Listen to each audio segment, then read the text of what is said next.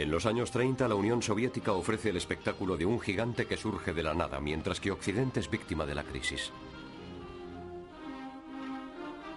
A golpes de planes quinquenales de colectivización forzada de grandes obras, el comunismo domina la naturaleza y transforma al hombre.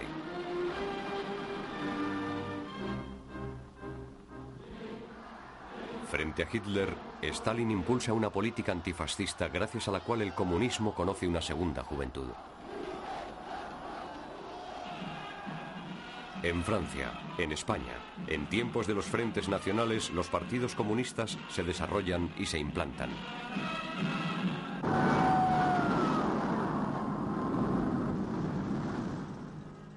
Con la aventura de las brigadas internacionales, el combate antifascista en España adquiere una dimensión de epopeya que esconde la otra cara del comunismo. La eliminación de los opositores, castigos, deportaciones, gulags. Agosto de 1939. La firma del pacto germano-soviético deja estupefacto al mundo entero. Stalin impone un vuelco terrible al movimiento comunista. El ataque alemán a la Unión Soviética en junio de 1941 vuelve a situar al comunismo en la buena lucha.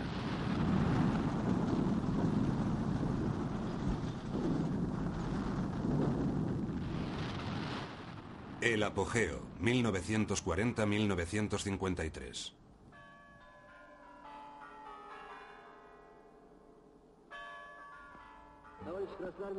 Camaradas del Ejército Rojo, comandantes, guerrilleros, el mundo entero tiene la mirada puesta en vosotros.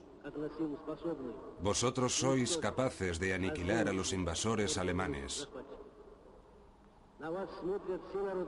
La Europa sometida cuenta con vosotros. Liberadla. Una gran misión os aguarda. Sed dignos. Que el estandarte invencible de Lenin os proteja. Stalin decreta la movilización general contra el invasor nazi. El padrecito de los pueblos que concentra todos los poderes civiles y militares en sus manos encarna el recuperado orgullo nacional.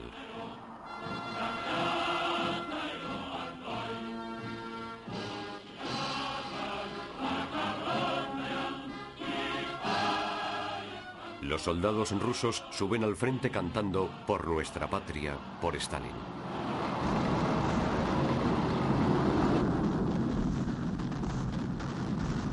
A finales de 1942, la batalla de Stalingrado es de una violencia extrema. Hitler convierte la conquista de la ciudad de histórico nombre en un reto personal. En cuanto a Stalin, él defiende su propia leyenda ante la historia. Durante meses, entre las ruinas de la ciudad, casa por casa, la lucha no tiene piedad.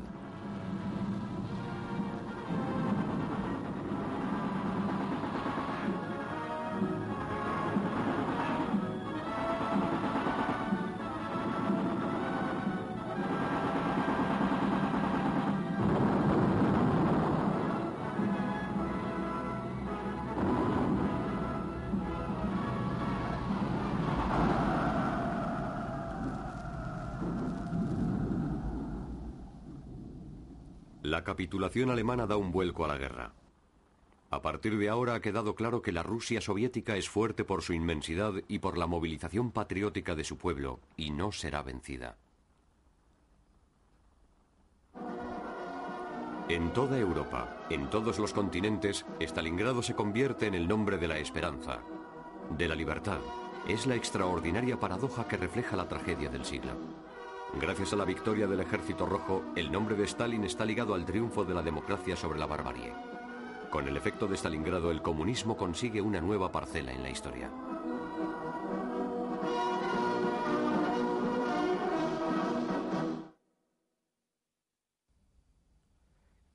De mujeres y de hombres se lanzan a la lucha armada, como estos jóvenes comunistas de la región parisina que tomaron las armas contra el ocupante y se les juzga en la Casa de la Química, que se ha transformado en tribunal.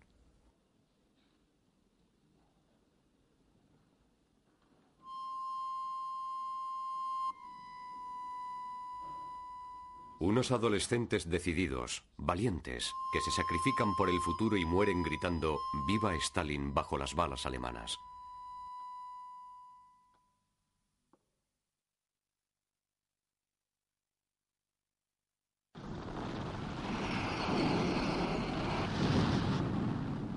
En el verano de 1944, la forma de actuar del ejército soviético parece irresistible.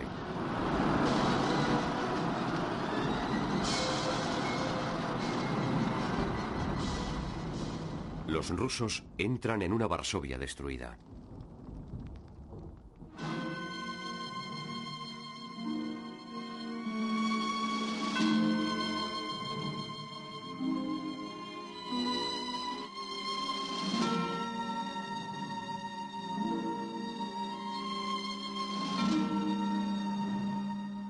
Vez de penetrar en Berlín a través de Polonia, Stalin orienta gran parte de sus fuerzas hacia los Balcanes para coger rápidamente a los anglosajones. El ejército rojo libera Rumanía, Bulgaria y entra en Budapest.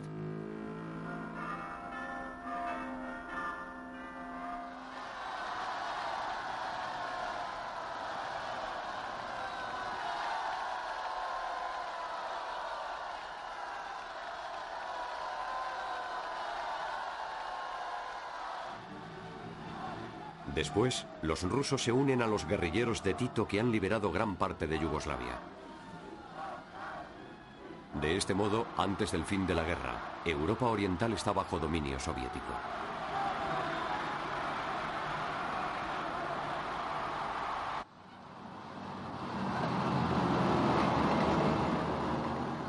En abril, el ejército rojo lanza el asalto final a Berlín. La bandera roja ondea sobre la capital del Reich.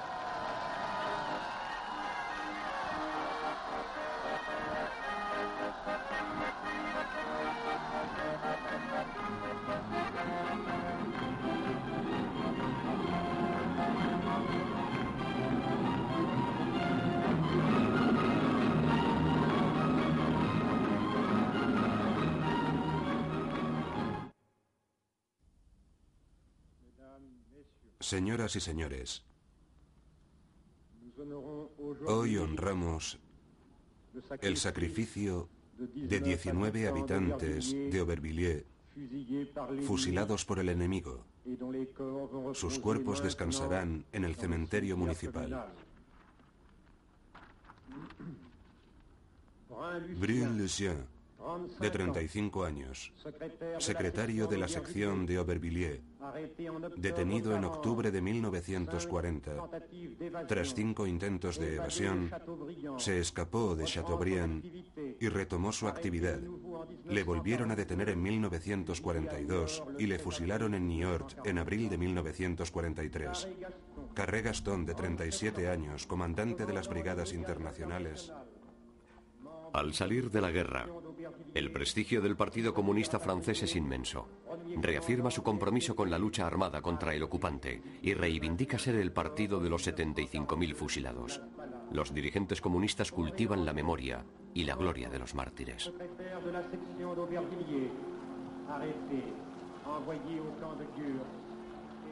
El prestigio de la Unión Soviética y su ejército retumba sobre el Partido Comunista. La Unión Soviética es la vencedora de la guerra. Como en los años 30, el antifascismo contribuye a la difusión del comunismo. Ante el Tribunal de la Historia y muy pronto ante el de los hombres en Nuremberg, el nazismo se pone al margen de la humanidad. Quienes lo han vencido y lo juzgan han de estar en el bando del bien a la fuerza. La barbarie nazi enmascara los crímenes de Stalin. La revelación de la Shoah oculta el Gulag. El Partido Comunista participa en el gobierno y no pierde la oportunidad de glorificar la acción de sus ministros a quienes presenta como los enviados especiales del pueblo en las altas esferas del Estado. Los comunistas son los triunfadores de la reconstrucción. Toré compromete enérgicamente a su partido en la batalla de la producción. Este es el hombre más querido por los trabajadores, el más temido por los trusts, Maurice Toré, vicepresidente del Consejo. Su presencia en el gobierno es la prueba más contundente de la participación del pueblo en los asuntos del país. Al término del estatus de funcionario garantiza a los modestos servidores de la República la estabilidad de su empleo y la justa retribución por su abnegación, pero sobre todo ha invitado al pueblo francés al esfuerzo. Ha guiado a los mineros a la victoria del carbón. Nosotros les decimos a los obreros, producid, producid más, seguid produciendo. El interés del pueblo, el interés de la clase obrera es trabajar en contra del empresario y de los trusts y a su pesar.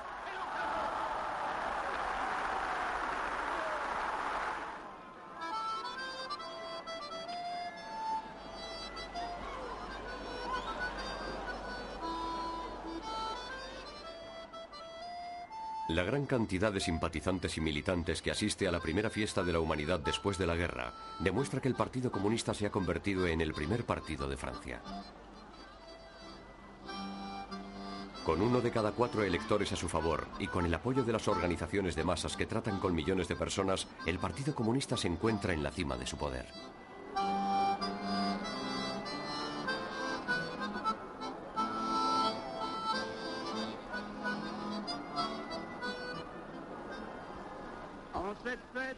En esta magnífica fiesta de la humanidad, en nombre del Comité Central del Partido Comunista, tengo el inmenso placer y me siento orgulloso de entregarle al camarada Prouvost, un minero de Prix en Artois, el carnet de afiliado al Partido Comunista Francés número un millón.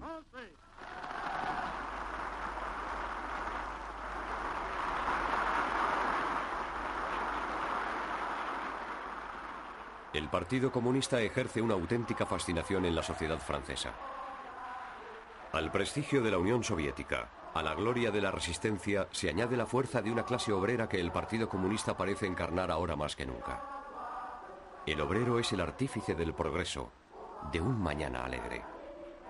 Pertenecer al partido significa estar con el proletariado, el ejecutor de la transformación del mundo, significa participar en la historia.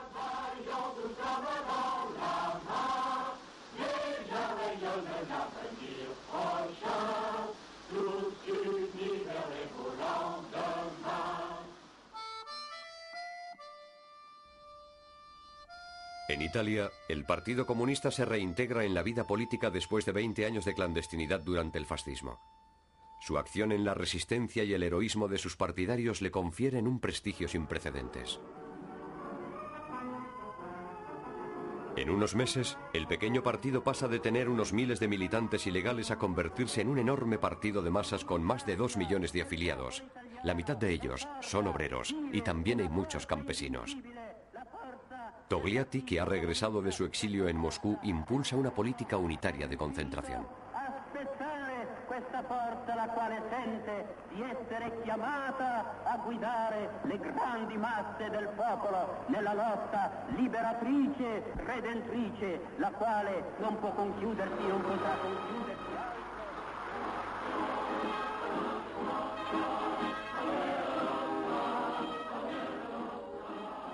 El Partido Comunista Italiano participa en el gobierno a la vez que, igual que en Francia, dirige el Ministerio de las Masas. Ejerce una influencia determinante mediante una multitud de asociaciones, de sindicatos, de periódicos. Desde el escritor Cesare Pavese al cineasta Luchino Visconti pasando por los obreros agrícolas que ocupan las tierras, el partido italiano tiende a convertirse en el partido de la sociedad italiana.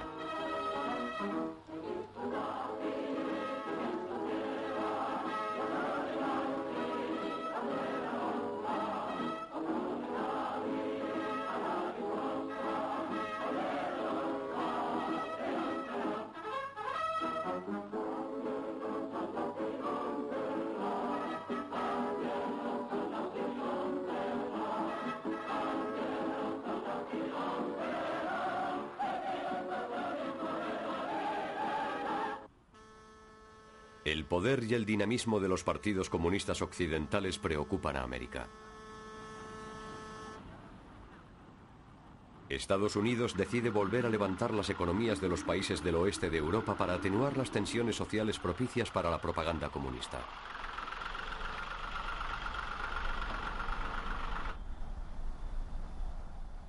También ofrecen el Plan Marshall a los países del este. Stalin duda y al final rechaza esta injerencia en su zona.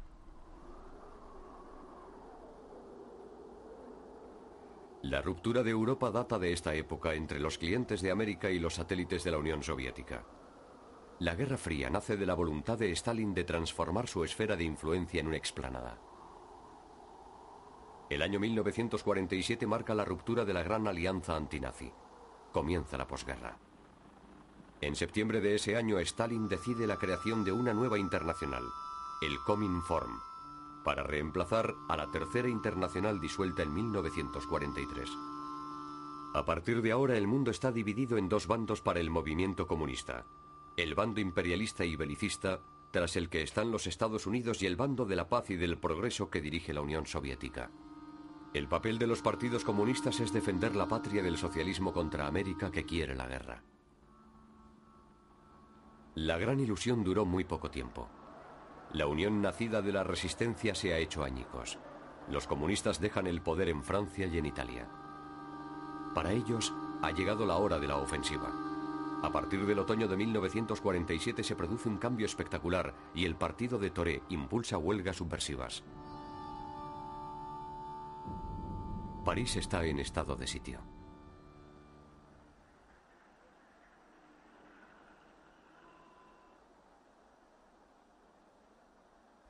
La huelga de los mineros desencadena una oleada de solidaridad por todo el país dirigida por los comunistas.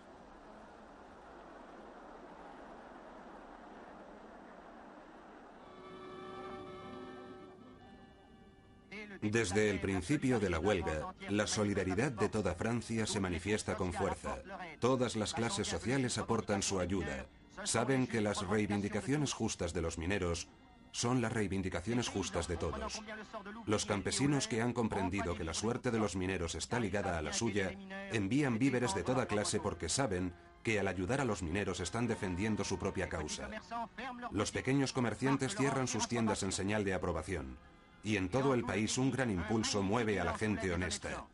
El pueblo de Francia recibe con los brazos abiertos a todos los niños, a los hijos de los mineros que sufren injustamente.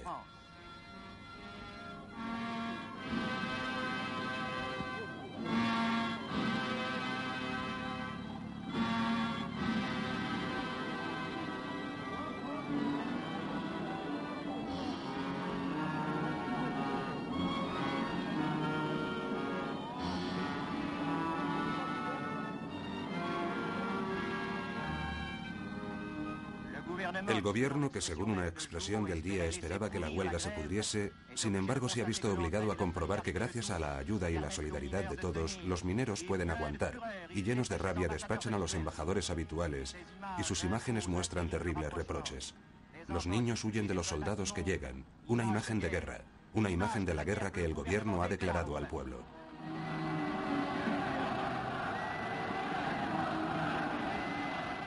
Los enfrentamientos con el ejército adquieren la apariencia de una guerra civil.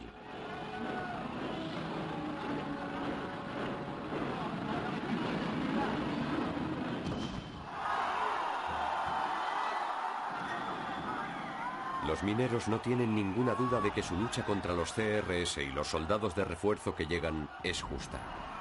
En los caseríos de mineros ocupados, igual que en el panorama internacional, se enfrentan dos bandos.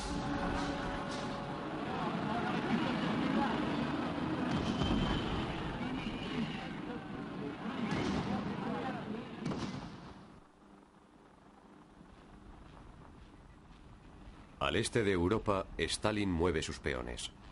En los países en los que los comunistas participaban en el poder a través de amplios frentes populares, la sovietización se efectúa a marchas forzadas. En unos meses, en Polonia, Bulgaria, Hungría, los partidos comunistas se hacen con la totalidad del poder con la misma puesta en escena, con los mismos procedimientos, con las mismas elecciones amañadas.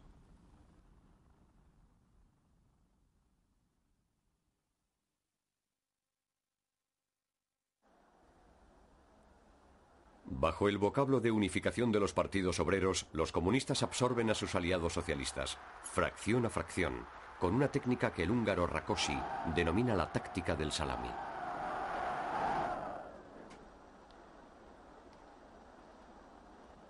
En febrero de 1948, el golpe de Praga termina la Guerra Fría del este de Europa. Las milicias obreras armadas por el Partido Comunista apoyan la toma del control del gobierno.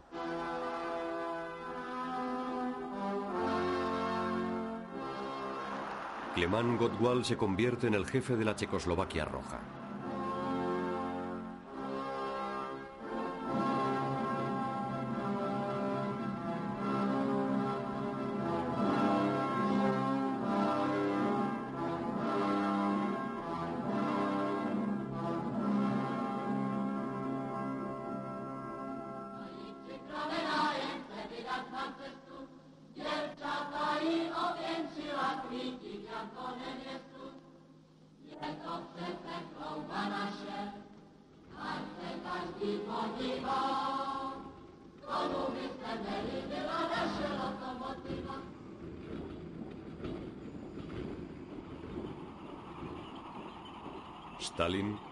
Su modelo político, económico y social por todo el este.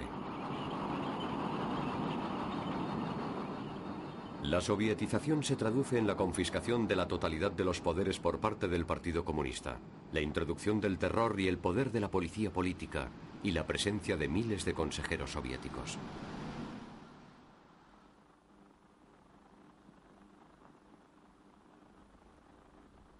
Se lanzan unos planes quinquenales que dan prioridad a la industria pesada, igual que ocurre en la Unión Soviética. El marco ideológico de la población recurre a los métodos que han funcionado. Igual que ocurre en casa del hermano mayor soviético, la emulación socialista conduce a poner como ejemplo a los obreros que han superado las normas de producción. Durante siglos, el río Rapaz ha arrancado las chozas de la tierra. El agua se apoderaba de lo que el hombre construía y a cambio le proporcionaba hambre y miseria. ¿Qué quería? Trabajo duro. El trabajo duro ha endurecido las manos del hombre. Las ha levantado para golpear en nombre de la verdad. Miles de ellos se han dado la mano y miles de puños han luchado por la felicidad. Han conquistado la libertad y han sometido el río bajo su fuerza. Lo han dado todo por esta presa. Sus manos con callos y sus corazones ardientes. Por la gloria de la Revolución Roja, para que el río Rapaz, a cambio del duro y centenario trabajo, dé electricidad.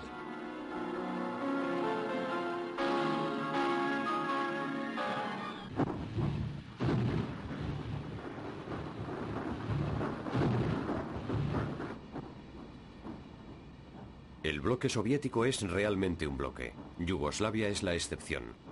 Tito, que dirigió la resistencia armada, reivindica su independencia en el bando comunista. Por eso, como se ha atrevido a desafiar a Stalin, es condenado. La Iglesia comunista no soporta la disidencia, porque la herejía titista no consistía en una diáspora de unos miles de individuos como en el caso de la trotskista, sino que afectaba a un Estado y a un partido entero. La propaganda comunista denuncia al traidor Tito y lo compara con Franco o con Hitler. El cisma titista estremece a algunos intelectuales a quienes les cuesta comprender cómo el seguidor de ayer se ha convertido en un fanático de Hitler.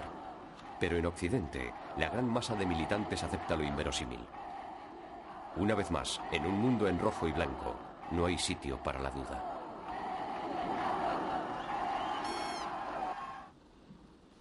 Con el fin de exorcizar el fantasma de Tito, con el fin de que en los países satélite nadie se sienta tentado por el mismo tipo de disidencia, Stalin organiza juicios preparados.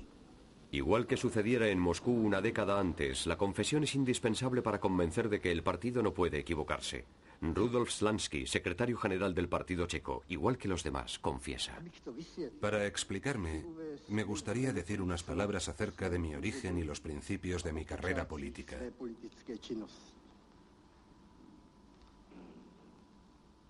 Yo llegué al movimiento obrero como un hombre de origen burgués. Mi padre era un comerciante acomodado de provincias. Crecí en una familia comerciante y eso influyó en mi personalidad y en mi carácter. Me afilié al Partido Comunista en 1921 y permanecí en él con mis opiniones de burgués, de las que nunca conseguí deshacerme. Por eso no he llegado a ser un auténtico comunista. No me he comportado como tal. No he podido cumplir con las tareas propias de mi pertenencia al Partido Comunista.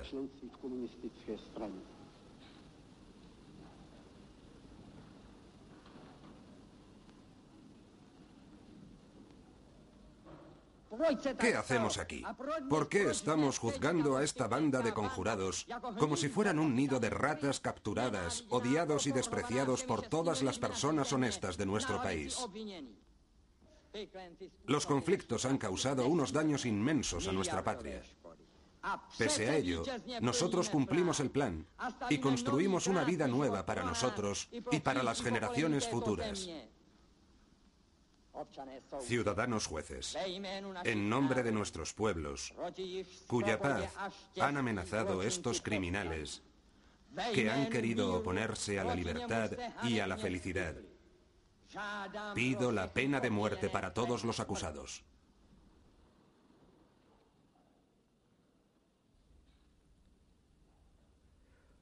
Ya tengo demasiado trabajo con los inocentes que proclaman su inocencia como para ocuparme de los culpables que proclaman su culpabilidad, replica Paul Eluard a los que le acusan de tomar partido por las víctimas de Praga o Budapest.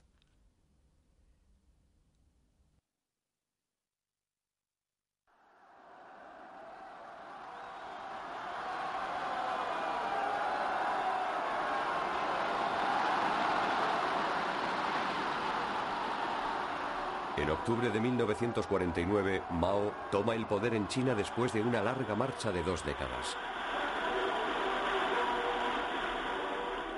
Muy pronto, el comunismo chino encarnó el nacionalismo contra el invasor japonés. Copiando la ideología y los métodos de organización soviéticos, Mao consiguió movilizar a millones de campesinos que se habían levantado en contra de los propietarios de las tierras.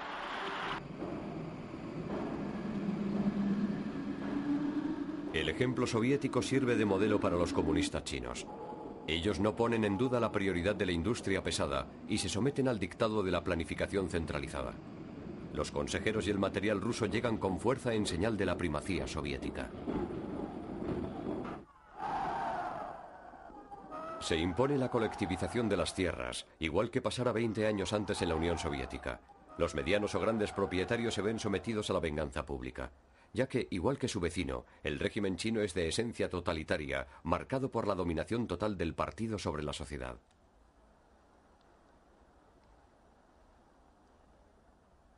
En Pekín, igual que en Moscú, la concentración del poder por parte de la cima del partido conduce a la misma parálisis burocrática, en el mismo proceso inicuo.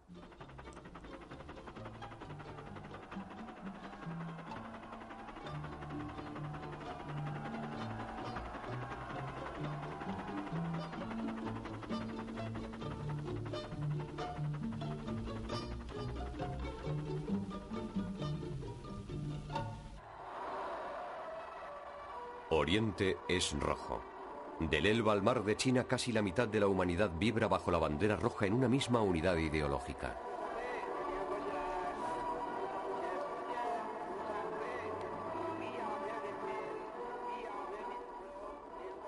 El universalismo que forma parte de la idea comunista desde octubre de 1917 encuentra su confirmación en la realidad geográfica.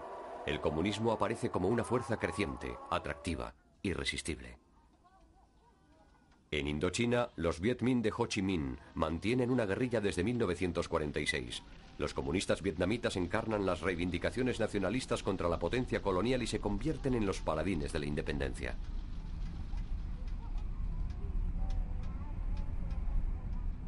La sonrisa de Ho Chi Minh, el revolucionario en sandalias, ofrece una imagen más humana, menos austera que la del héroe comunista.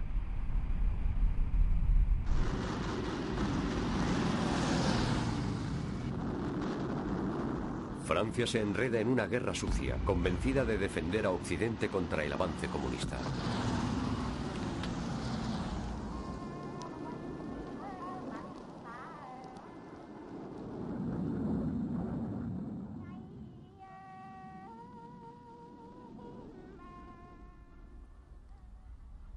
En Francia, el Partido Comunista se moviliza en contra de la guerra de Indochina.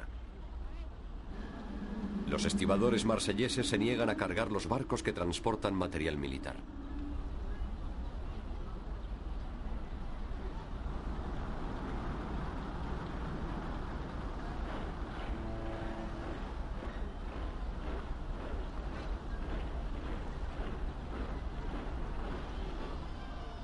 El Partido Comunista dirige la campaña para la liberación de Henri Martin, un cabo de la Marina acusado de propaganda antimilitarista.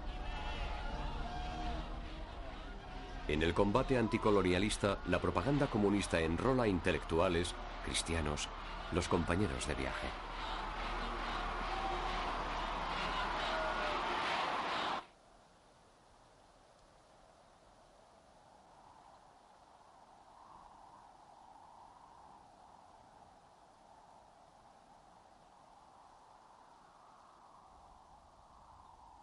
Principios de 1950, las tropas norcoreanas apoyadas por los chinos cruzan el paralelo 38. La Guerra Fría se vuelve caliente, incluso ardiente. América interviene bajo el uniforme de la ONU.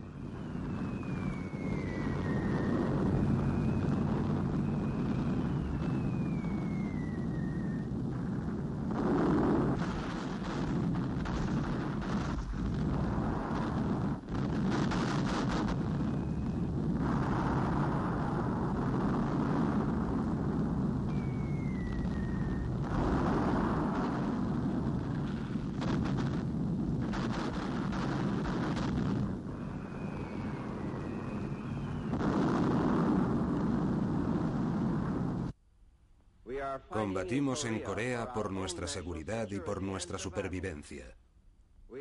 Nos hemos comprometido con la justicia y la paz enviados por la ONU. Mantendremos el compromiso.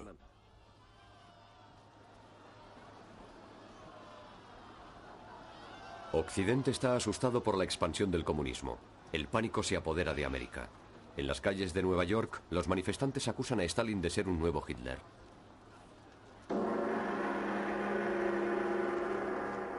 Hollywood se mete en el asunto. Las películas de propaganda cuentan cómo los rojos toman el poder de los Estados Unidos.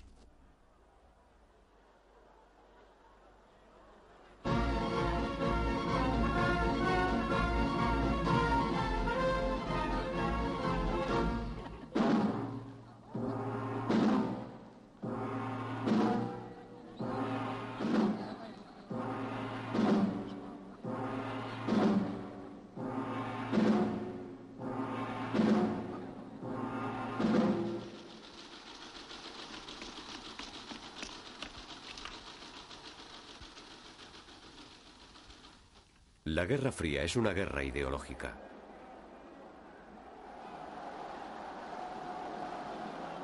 La única habilidad de los soviéticos y de sus seguidores consiste en afirmar su pertenencia al bando del bien contra el del mal.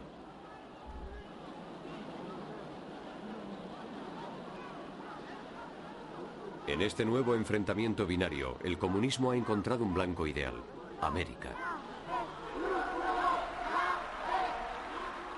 Stalin esgrime la amenaza de un nuevo fascismo oculto tras la bandera estrellada. El eje central del combate es la defensa de la paz. La argumentación es imparable. Si estáis a favor de la paz, estáis en contra de América, porque América quiere la guerra. Bajo la bandera pacifista, el movimiento comunista enrola a personas que están fuera del círculo de simpatizantes. En Francia, en Italia, se recogen millones de firmas siguiendo la llamada de Estocolmo que trata de prohibir las armas atómicas.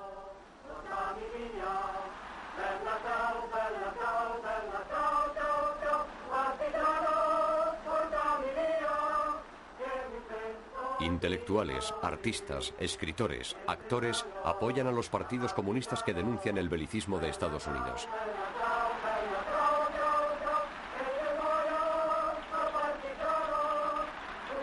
Las grandes estrellas de la pluma y de la pantalla aportan su prestigio a esta lucha indiscutible. ¿Quién puede estar en contra de la paz?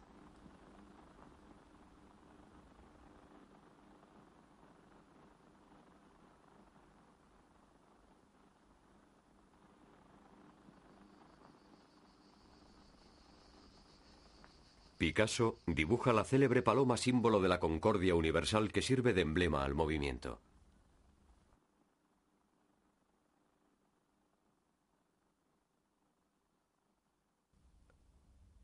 Cuando los obreros de Renault le entregan las firmas en recogidas, él les regala a cambio una obra suya.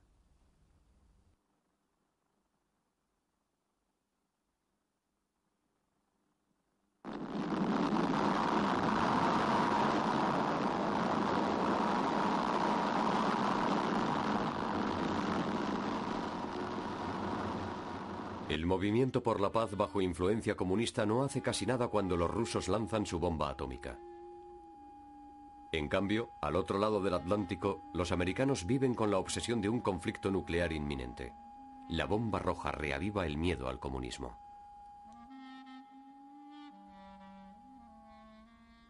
Buenos días, me llamo Ronald Reagan. El año pasado, gracias a las donaciones de 16 millones de americanos que financiaron la Cruzada por la Libertad, la campana de la libertad, símbolo de esperanza y de libertad, está en el este. Esta cruzada ofrece la posibilidad de combatir el comunismo.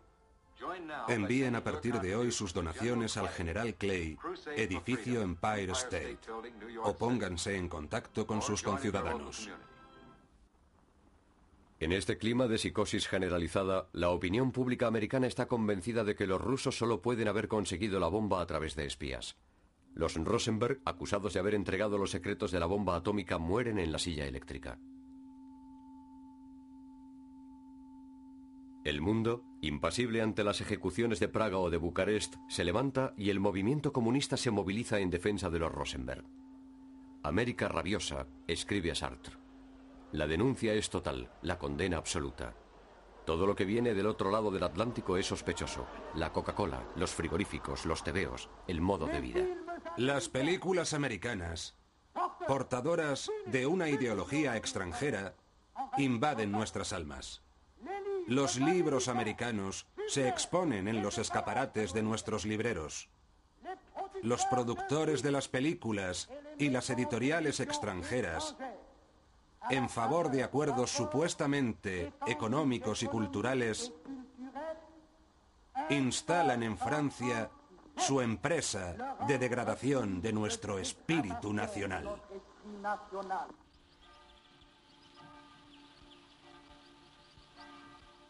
Mais enfin, monsieur le préfet, vous voyez vous-même, il ne reste plus que la ferme Moulin. Et avec un peu de patience, This is just goddamned inefficiency.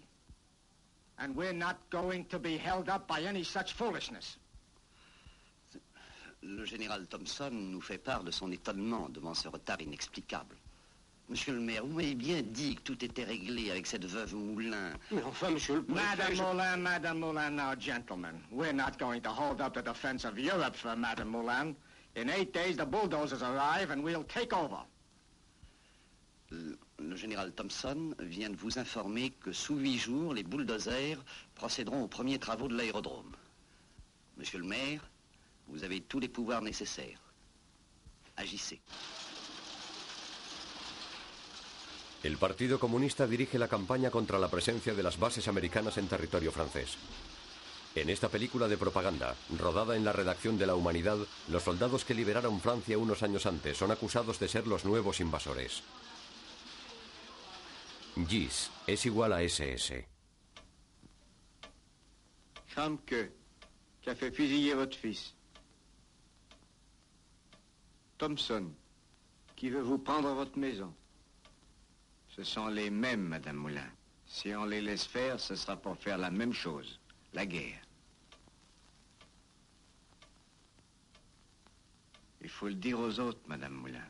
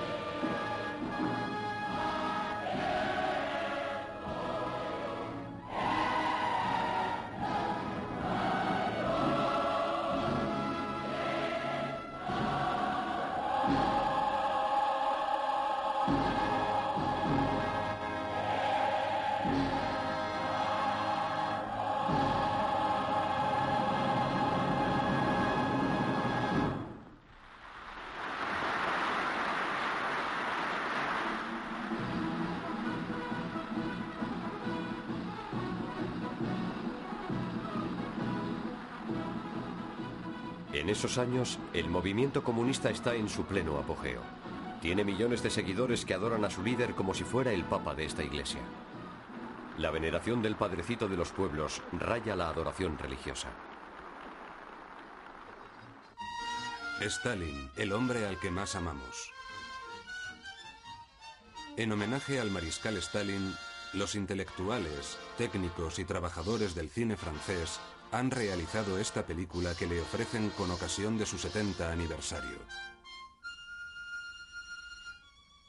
Música Jean Vienne. Orquesta bajo la dirección de Roger Desormier. Texto escrito y dicho por Paul Eluard. Los comunistas de todo el mundo colaboran para el 70 aniversario de Stalin. En Francia se recogen miles de regalos, hasta en los pueblos más apartados. Después los mandan a Moscú en un tren especial. Al rendir homenaje a Stalin estamos rindiendo homenaje a nuestro pasado. Aclaramos nuestro presente y anunciamos nuestro futuro.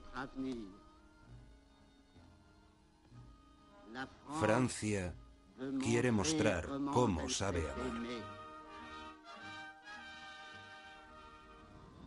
En la empresa Aubry, fábrica nueva, tenemos la mirada puesta en la Unión Soviética y en el hombre que la dirige.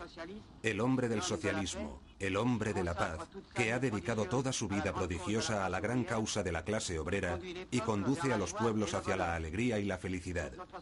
Toda nuestra simpatía, todo nuestro reconocimiento, toda nuestra esperanza van al pueblo de la Unión Soviética y a su guía iluminado.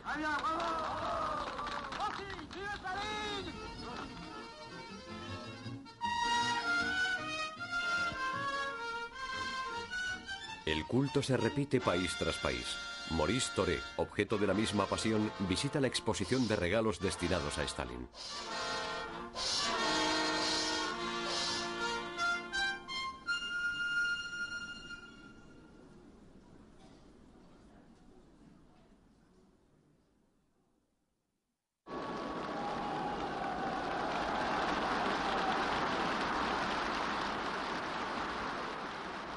En Italia conoce una adoración semejante.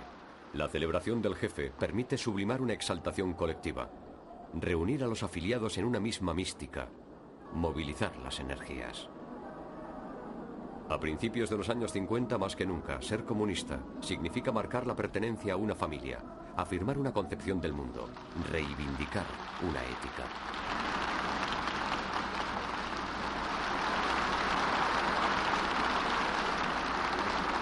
El comunista experimenta ese sentimiento intenso e irreemplazable de desempeñar donde quiera que esté un papel en la emancipación del género humano. El militante pertenece a un mundo aparte, un mundo que prefigura el del mañana, mejora la fuerza, un mundo que ya existe, allá, en la patria del socialismo.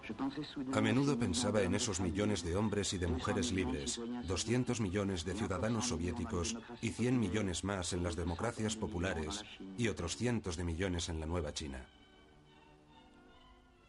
El trabajo ya no es la dura esclavitud de unas industrias que eran como cárceles, ahora produce felicidad.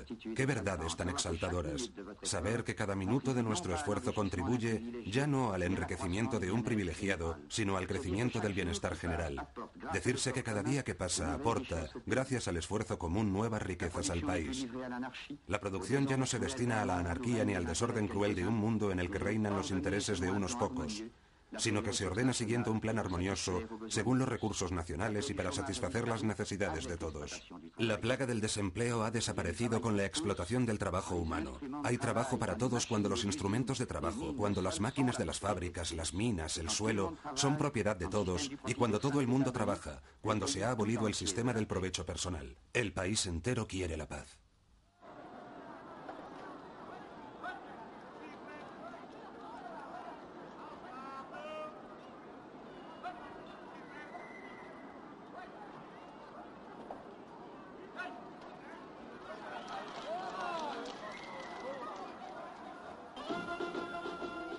Partidos italianos y franceses son auténticas contrasociedades capaces de ofrecer a los que se afilian apoyo y ayuda.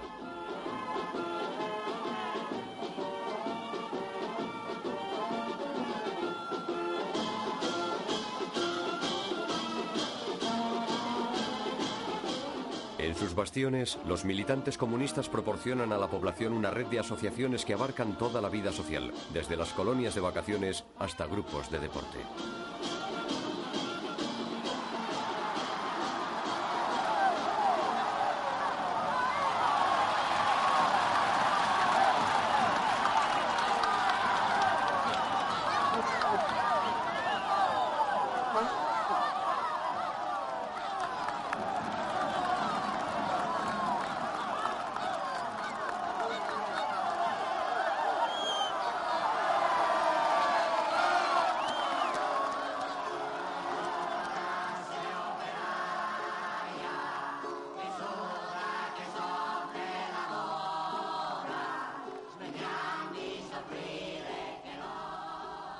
Esta omnipresencia crea múltiples lazos afectivos. La pertenencia al partido responde tanto a una elección comunitaria como a un objetivo propiamente político. Ser comunista significa elegir a sus iguales, significa estar en el partido de los amigos, el calor de los camaradas, en donde el yo se borra detrás del nosotros.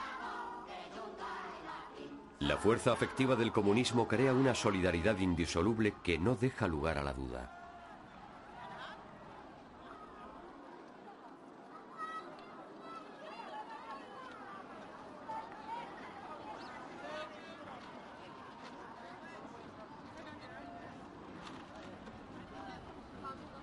Una fe forjada en el acero, una conciencia aguda del futuro, una abnegación de uno mismo que confieren al militarismo comunista un carácter religioso.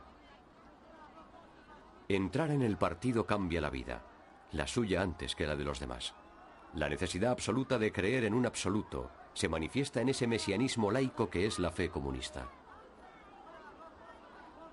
La búsqueda insatisfecha de fraternidad se satisface con el amor a los dirigentes, Maurice, Janet, Benoit, a quienes el militante llama por sus nombres.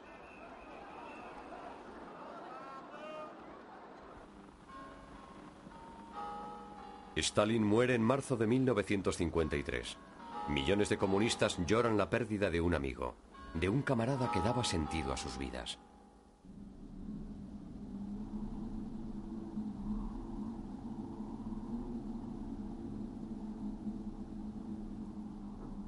Es el final de una época.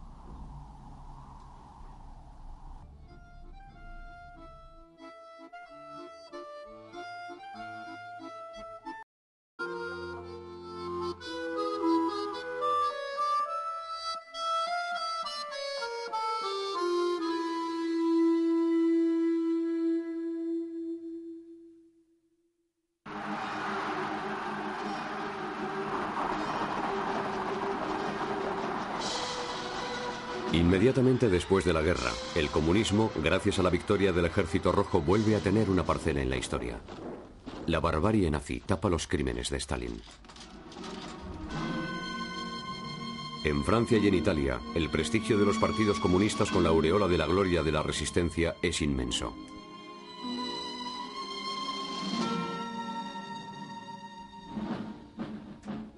Al este de Europa, Stalin avanza sus peones. Budapest, Varsovia o Praga los soviéticos imponen su modelo político y económico.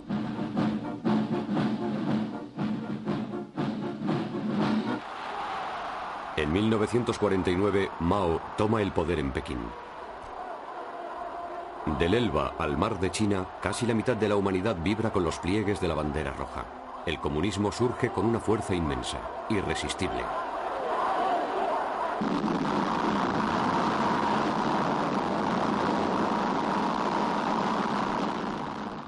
Occidente está aterrorizado por la amenaza. El mundo está dividido en dos bloques enfrentados por la Guerra Fría. El bando soviético encuentra un nuevo enemigo en América. Paz en Vietnam. Negociar con Ho Chi Minh.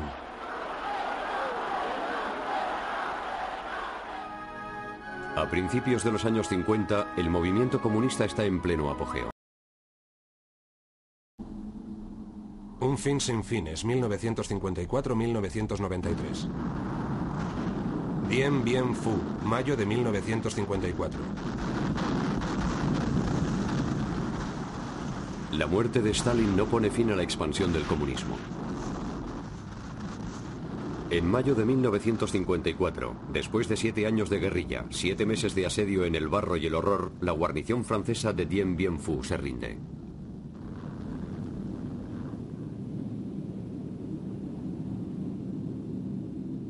Para el mundo entero esta batalla encarna el enfrentamiento entre el bando occidental y el bando comunista.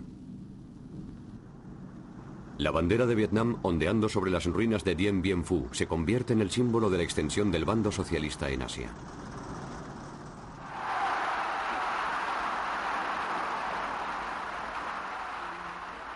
Vietnam del Norte pasa a la tutela de los hombres de Ho Chi Minh. Para los comunistas vietnamitas el camino es real y la marcha triunfal.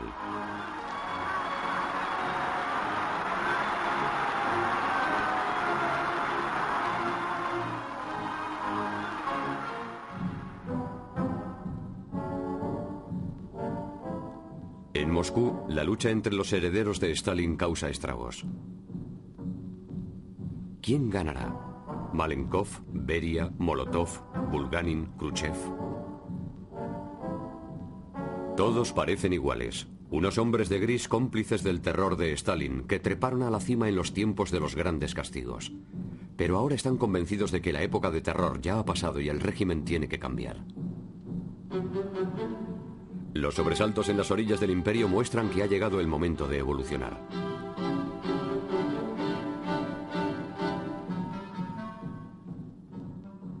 Berlín, junio de 1953. La primera fisura en el bloque de mármol se produce en Berlín. En junio de 1953, los obreros de la parte este de la ciudad rechazan el aumento de los precios, se sublevan y piden elecciones libres.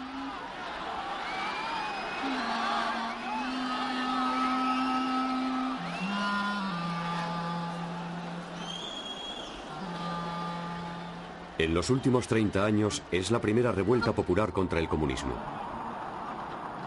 Los carros soviéticos reprimen las manifestaciones. 19 cabecillas serán condenados a muerte y ejecutados.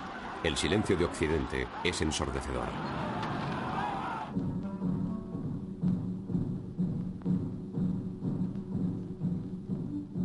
En unos meses, el jovial Nikita Khrushchev ha eliminado a sus rivales.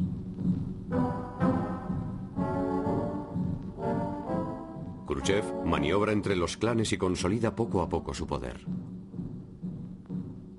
Enseguida tendrá el campo libre para realizar su primera hazaña.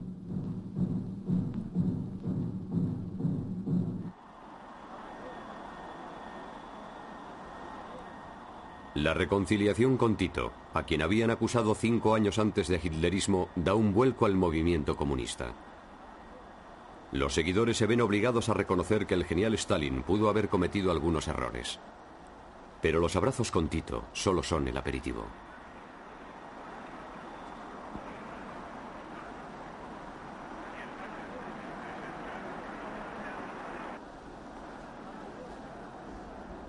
Moscú, febrero de 1956. Los 1.400 delegados y los representantes de 55 partidos hermanos que el 14 de febrero de 1956 asisten a la apertura del vigésimo Congreso del Partido Comunista ignoran que van a asistir a un acontecimiento capital. Aparentemente no pasa nada. Se respeta el pesado ritual. Los congresistas mantienen un minuto de silencio en memoria de Stalin. Khrushchev que acaba de ser elegido secretario, presenta un informe de actividad que subraya los cambios experimentados por la política del país en los últimos meses. El 24 de febrero se informa al Congreso de que esa misma noche tendrá lugar una sesión a puerta cerrada. Durante cuatro horas, ante unos delegados estupefactos, Khrushchev lee un documento elaborado por una comisión de historiadores.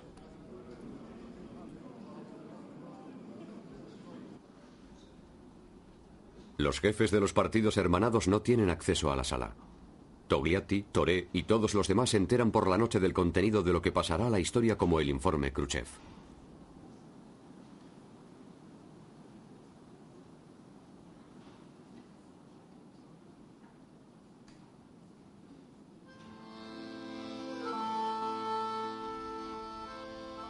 En ese informe secreto, el secretario enumera los crímenes de Stalin. La purga del ejército rojo, los juicios, la liquidación de millones de comunistas.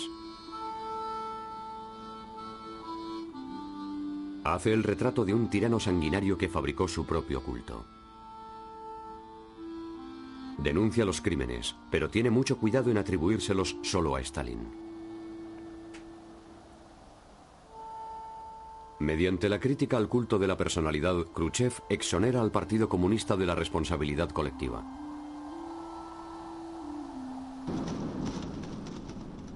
El informe se edita y se difunde en la Unión Soviética. En unas semanas, decenas de millones de soviéticos se enteran del contenido del informe.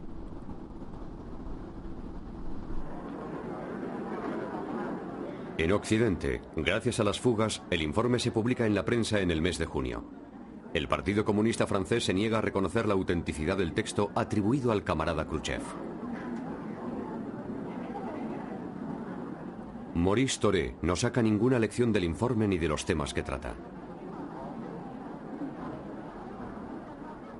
Sabe que todo el sistema descansa sobre un bloque de firmeza. La mínima fisura podría resquebrajarlo. En Italia, en cambio, Togliatti, después de pensarlo, decide difundir el informe Khrushchev e iniciar un lento proceso de reformas.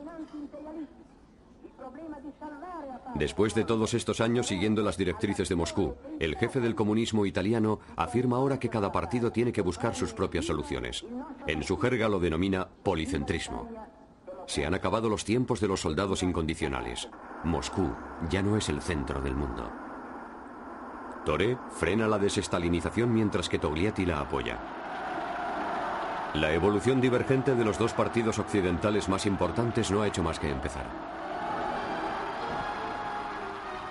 El informe Khrushchev provoca un huracán político. Aunque limitado y parcial, el documento es una bomba por el simple hecho de su existencia. Es el primer informe de los comunistas que denuncia los daños causados por el comunismo. Un pilar de la doctrina se derrumba.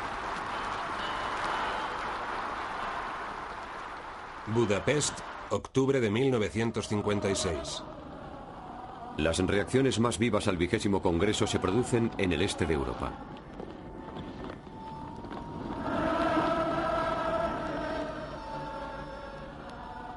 En Hungría, la revuelta se convierte en revolución.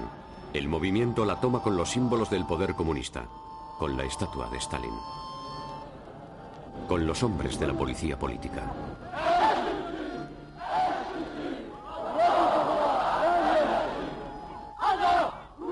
Los insurrectos reclaman elecciones libres, constituyen comités, reivindican la libertad.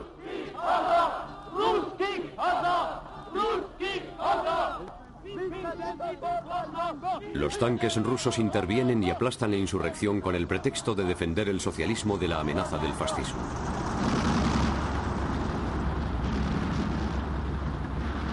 La lucha en las calles causa miles de víctimas. Hay una represión feroz.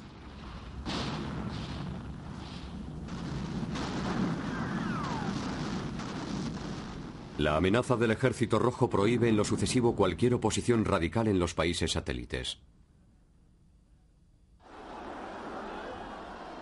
La intervención brutal en Budapest aleja a los compañeros de camino de los partidos comunistas occidentales y provoca una hemorragia de militantes.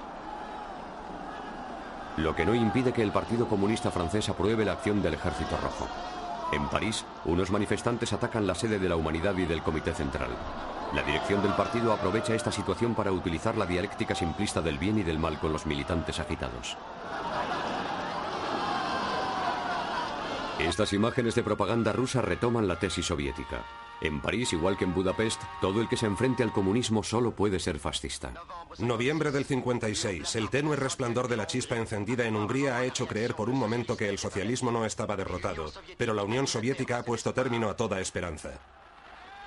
Defensores de la libertad y del socialismo, estos no. Estos son unos elementos que han bebido de las fuentes de la propaganda anticomunista, entrenados por unos fascistas como aquellos contra los que la Unión Soviética intervino en Hungría y que se disponen a reavivar el espectro de la guerra en el corazón de Europa.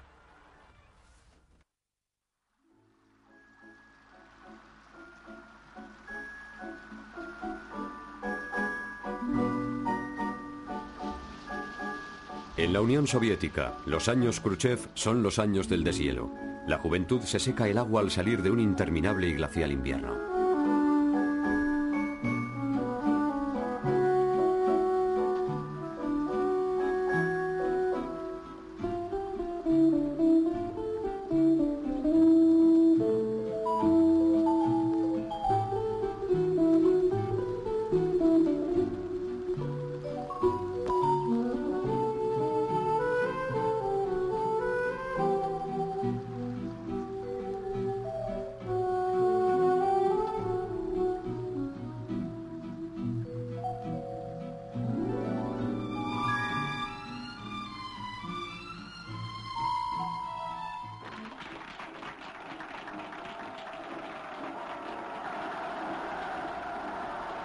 Khrushchev quiere practicar un regreso a las fuentes. Propone una nueva utopía comunista, un nuevo desafío, volver la mirada hacia las tierras del este. Reanuda la mística de las grandes obras de los años 30 y lanza un ambicioso programa de revalorización de las tierras vírgenes. 300.000 jóvenes, designados como voluntarios, parten a la conquista de Siberia, que de ser la tierra de los gulags pasa a ser la de los pioneros.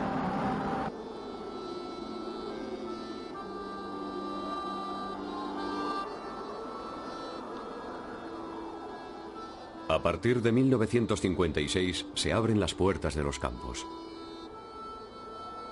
Millones de prisioneros de los gulags recuperan la libertad.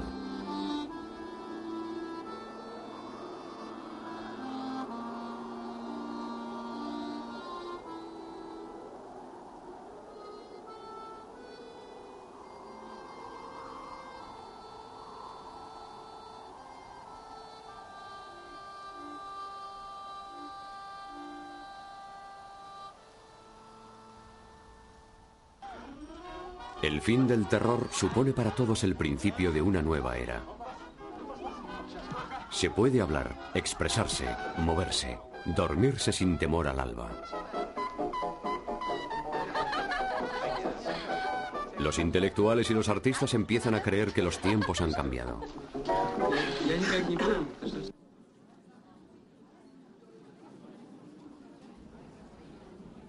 Khrushchev en persona autoriza la publicación de Una jornada de Iván Denisovich, obra en la que un antiguo zek describe el terror de masas.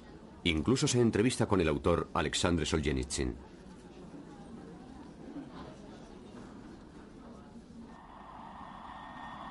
En septiembre de 1959, Khrushchev visita los Estados Unidos. Es la primera visita de un jefe de Estado soviético a América. La coexistencia pacífica contribuye a restaurar la imagen del Kremlin. Los comunistas ya no llevan el cuchillo entre los dientes. Khrushchev regala a Eisenhower una copia del Sputnik que los rusos han lanzado al espacio y le promete, sus nietos vivirán bajo el comunismo.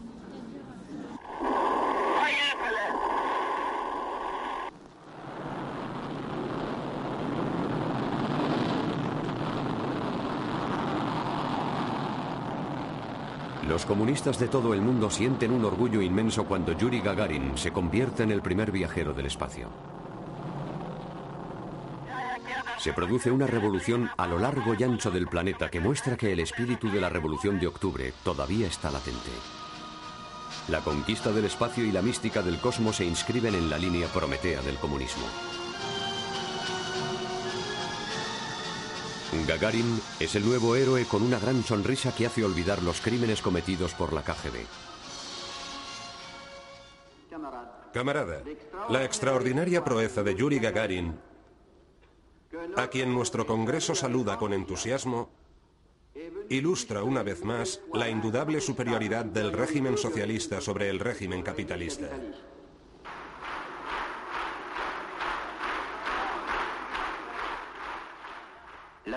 El futuro para los jóvenes tiene un rostro muy preciso. La hazaña de Gagarin resume magníficamente la superioridad, desde ahora incuestionable, del socialismo sobre el capitalismo. Se ha convertido en el símbolo del comunismo, de la juventud del mundo. Permite medir mejor el camino recorrido desde octubre de 1917 por la Unión Soviética, una del socialismo. No es por casualidad que sea la Unión Soviética la que haya abierto las rutas del espacio infinito. No es por casualidad que el día de esa proeza la Unión Soviética y su Partido Comunista hayan declarado una vez más la paz al mundo.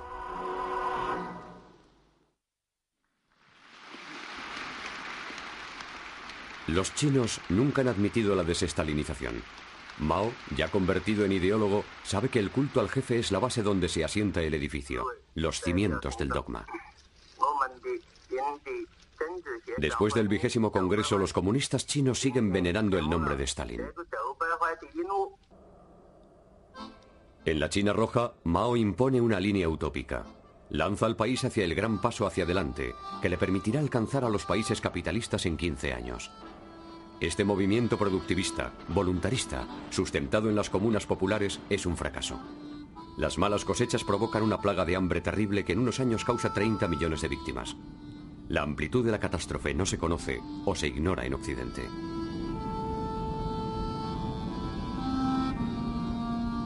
Otra vez hay un abismo entre lo real y lo imaginario. Igual que ocurriera en la Unión Soviética una generación antes, la China maoísta exalta ante el mundo el entusiasmo juvenil, el enorme impulso realizado para sacar un país de la miseria. El mesianismo revolucionario no ha agotado sus encantos.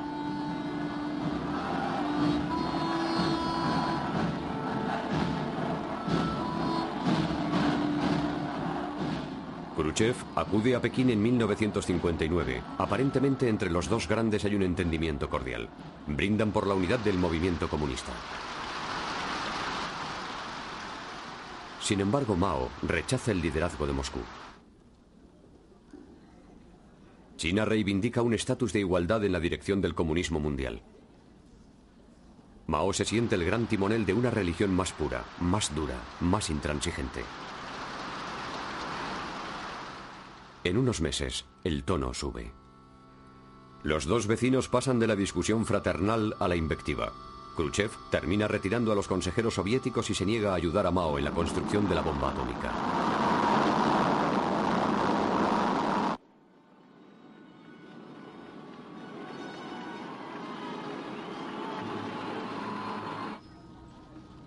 La ruptura se consuma. El cisma chino mina la legitimidad de una iglesia que reposaba sobre unos evangelios únicos.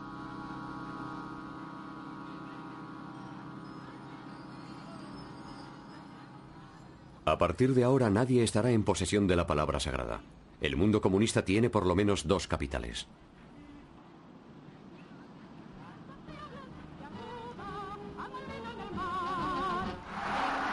La Habana, enero de 1959.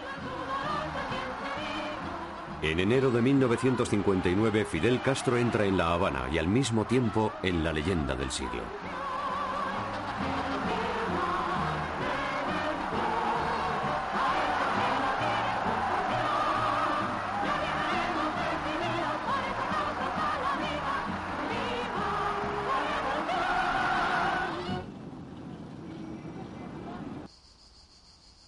La epopeya de este grupo de barbudos andrajosos que descendieron de la sierra restablece la mitología revolucionaria.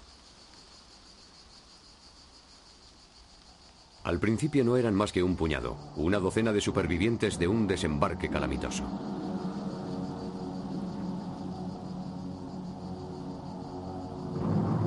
Después de dos años de guerrilla consiguen expulsar al dictador Batista, señor de un régimen corrupto.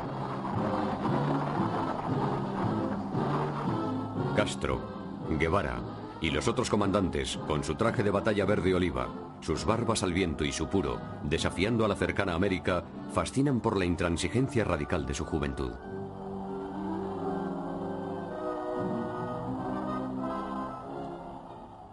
Después de Petrogrado en 1917, de Pekín en 1949, ellos inscriben sus nombres en el Panteón Revolucionario. El mensaje que llega a América Latina es nítido. Han tomado las armas, han tomado el poder. La revolución es posible, basta con quererlo. Che Guevara resume el voluntarismo castrista en un aforismo.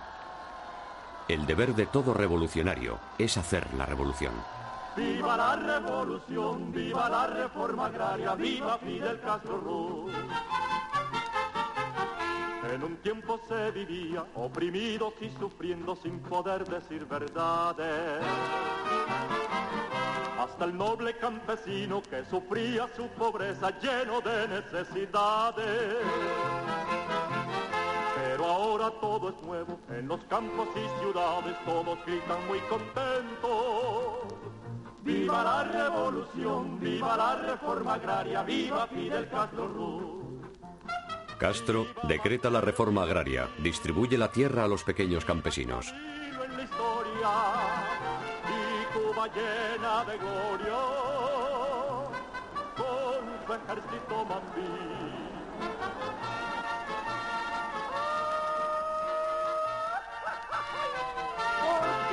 La onda de choque de la revolución cubana es considerable. La Habana se convierte en una nueva meca revolucionaria a la que acuden peregrinos del mundo entero para admirarla.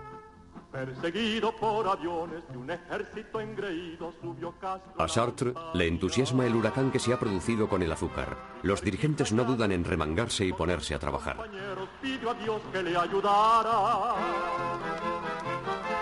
Ayudado por el pueblo y con armas en la mano dejó a Cuba libertada. Cuba nacionaliza las grandes compañías americanas. Viva la reforma agraria, viva Fidel Castro Ruz.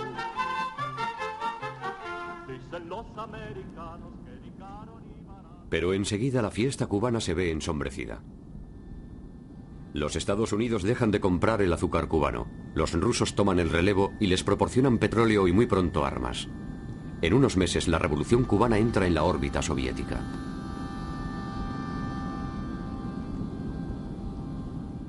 Khrushchev transforma la isla en un portaaviones al instalar con la bendición de Castro unas cabezas nucleares que apuntan a Estados Unidos.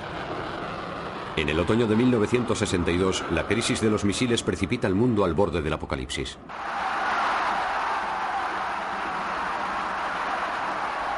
Cuando unos meses más tarde Castro visita la Unión Soviética, el proceso de sovietización de Cuba ha terminado. La isla del Caribe está en manos de Moscú. Pero la seducción del comunismo cubano no ha terminado en América Latina ni en otros lugares.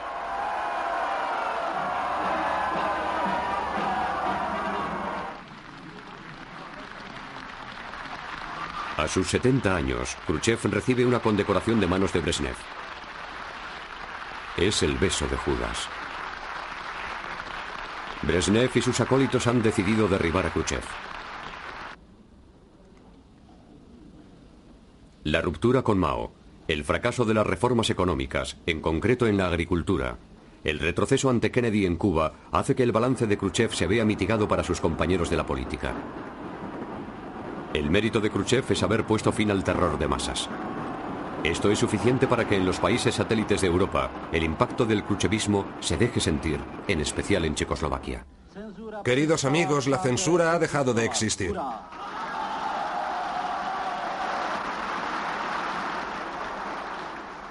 Es un gran progreso que nosotros hicimos hace 50 años. Praga, mayo de 1968. Los censores van a irse al paro.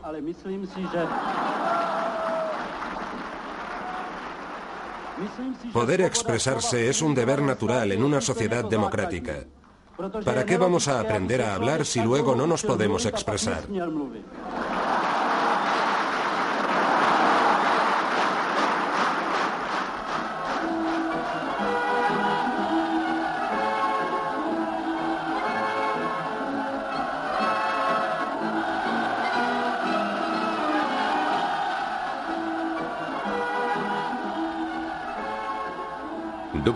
Representa el ala liberal del comunismo.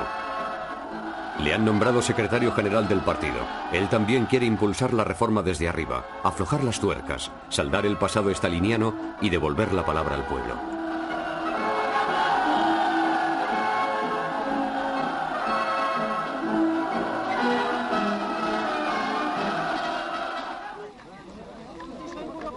Durante algún tiempo, la primavera de Praga mantiene la ilusión de que el socialismo tiene un rostro humano.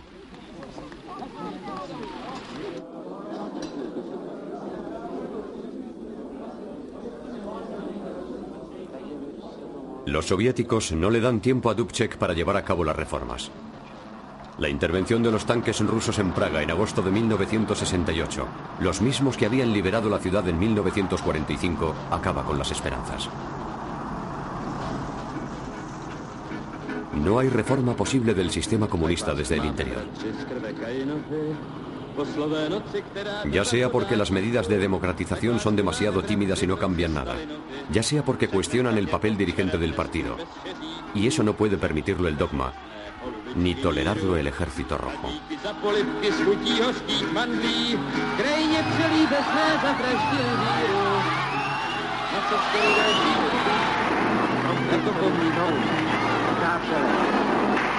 Vám poděkování za celá obětí. za provokování.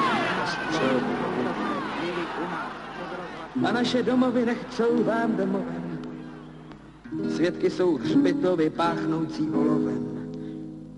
Vím, byla by to chyba plivat na pomníky. Nám zbývá naděje, vypili jsme a budem. Большое vám spasíba, bratě, za chvátčiky. Спасибо большое, никогда не забудем, никогда не забудем.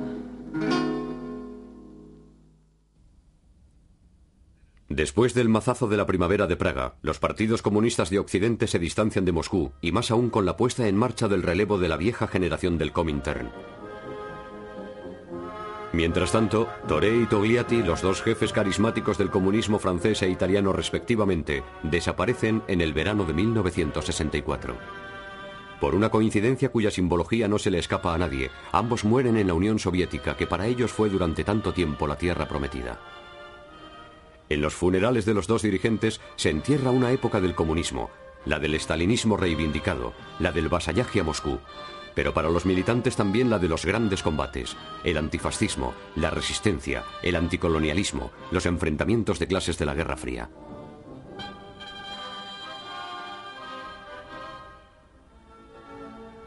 Los sucesores formados en el palacio del aparato comunista tienen que dar el gran vuelco. Valdec Rocher, en Francia, con mucha prudencia, inicia una estrategia de alianza con los socialistas. En Italia, el joven Berlinguer emerge y confirma con Moscú la línea de la autonomía con respecto a los rusos. Hemos venido a Moscú para hablar del problema checo y reafirmar nuestra posición sobre esta cuestión. Nosotros desaprobamos la intervención de los cinco países del Pacto de Varsovia en Checoslovaquia. Nosotros reafirmamos la necesidad de respetar la soberanía por parte de todos los países del pacto. De ahora en adelante, la búsqueda del comunismo puro, la inversión afectiva se opera lejos de Moscú, en otros lugares, bajo otras latitudes. Los iconos caducos del Kremlin ya no encarnan la esperanza mesiánica de cambiar el mundo. Han surgido otros ídolos. La cara de arcángel de un médico argentino asmático parece encarnar el bien absoluto.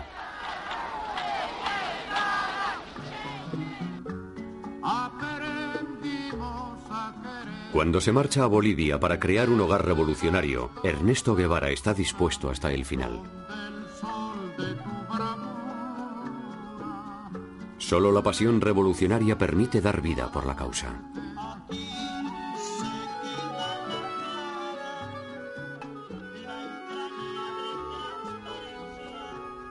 En toda América Latina los jóvenes cogen el fusil gritando victoria o muerte. La victoria se hace desear. Las grandes noches terminan de madrugada contra un muro.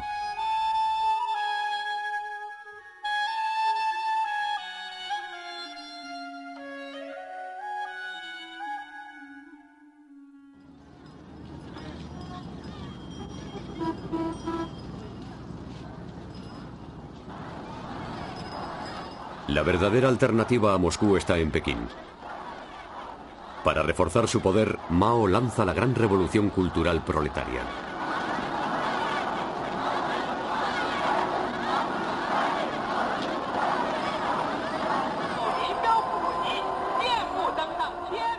En 1966, Mao envía millones de estudiantes de bachiller y de universitarios a través de todo el país para llevar la palabra de la revolución en nombre de la lucha contra el revisionismo y el capitalismo.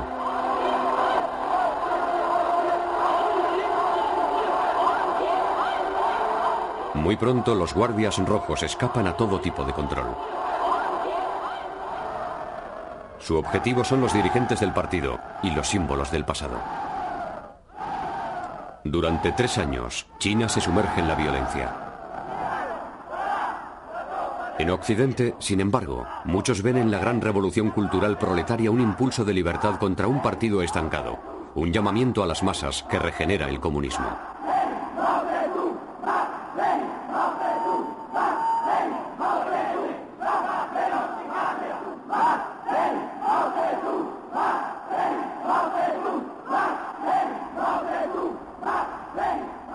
La revolución cultural causa millones de muertos y Mao tiene que recurrir al ejército para restablecer el orden. En 1969, el desfile del vigésimo aniversario de la Revolución recupera su aspecto marcial. El culto de Mao linda con el delirio.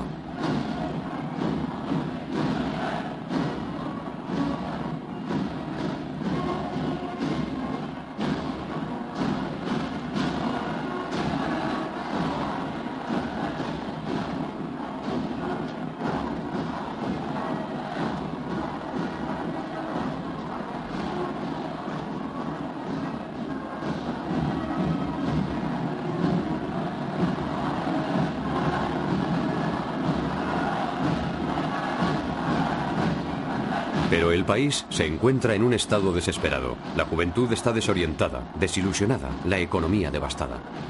Cuando en 1976 muere Mao, el comunismo chino ha perdido todos sus atractivos en los castigos en la lucha por el poder.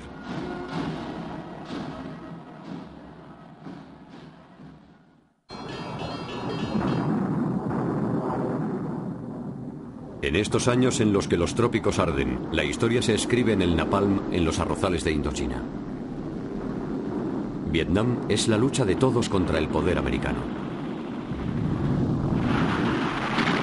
Los hombrecillos de los pijamas negros que disparan a los aviones supersónicos con unos fusiles irrisorios parecen luchar por todo el planeta.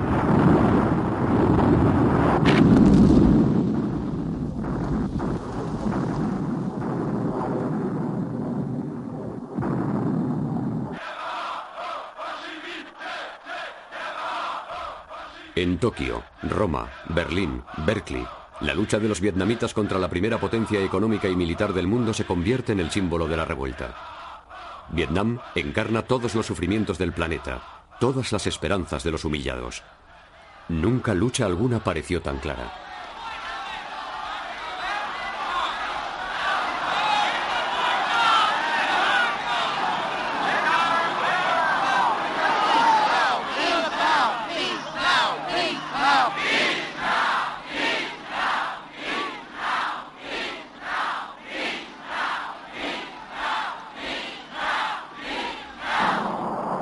Saigón, abril de 1975. La toma de Saigón por las tropas norvietnamitas fue tomada como una victoria sobre el imperialismo yanqui, como una liberación.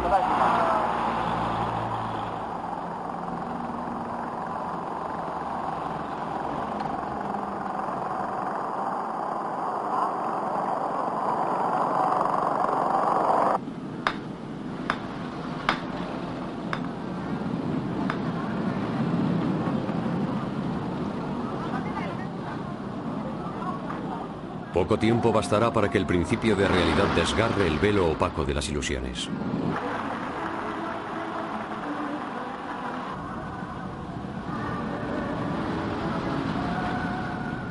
Los comunistas vietnamitas son ante todo unos comunistas que ponen en marcha un régimen de partido único, de economía dirigida, de control sobre la población.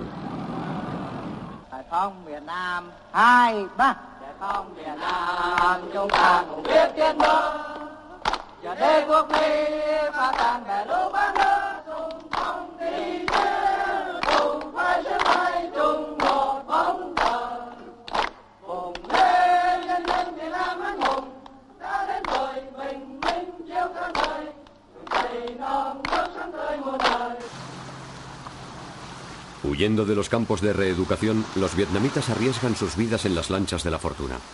La imagen de unos barcos llenos de gente, abandonados en el mar de China, a los piratas pulveriza las últimas bocanadas líricas.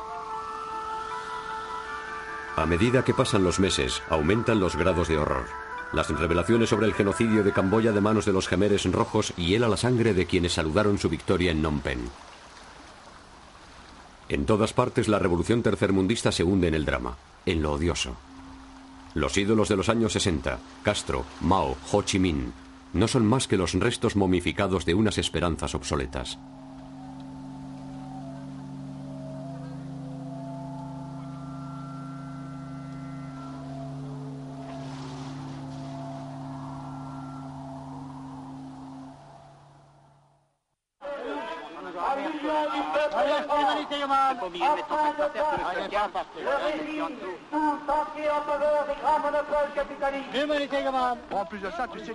Traumatizados por el fracaso de la primavera de Praga, cuestionados por la izquierda radical y tercermundista, los grandes partidos comunistas de Occidente abordan, desorientados, los años 70. Luchar con nosotros para conseguir la unión del pueblo de Francia. Han perdido sus referencias y se ven enfrentados a una pregunta sin respuesta. ¿Cómo llamarse revolucionario sin defender la revolución? ¿Cómo definir una sociedad alternativa cuando la que servía de modelo desde hace décadas está desacreditada?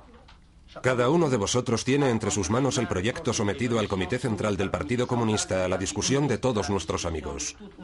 Sin embargo, en Francia y en Italia los comunistas en busca de un camino original retoman la iniciativa. Se reinsertan en el juego político y consideran participar en el poder.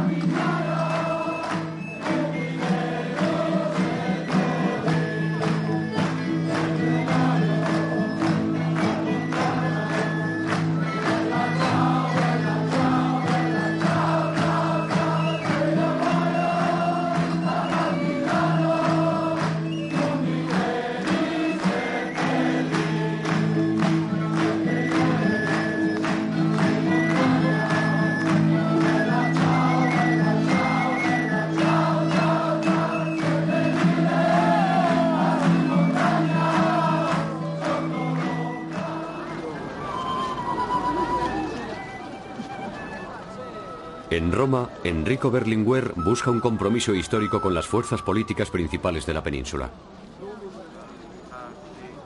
Las gestiones benefician a los comunistas. El Partido Comunista Italiano reúne un tercio de los votos.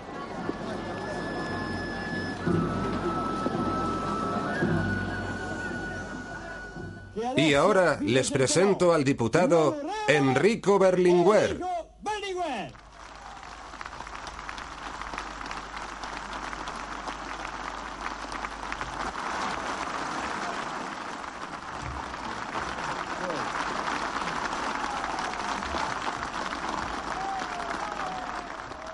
Un auténtico comunista. Un comunista consumado. Sueño con cogerlo en mis brazos. ¿Me permitirá hacerlo?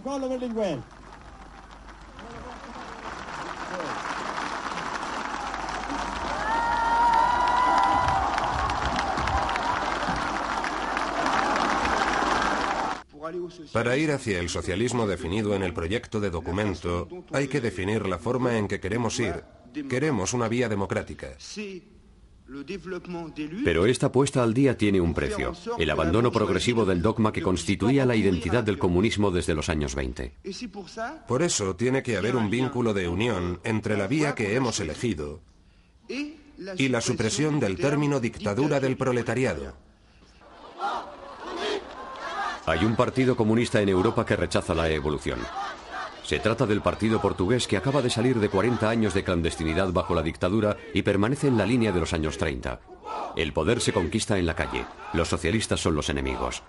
A la sombra de la Revolución de los Claveles, dirigida por los militares en 1974, los comunistas, alentados por Moscú, reivindican alto y fuerte.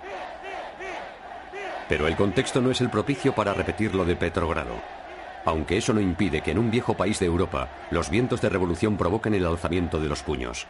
Es el último fuego.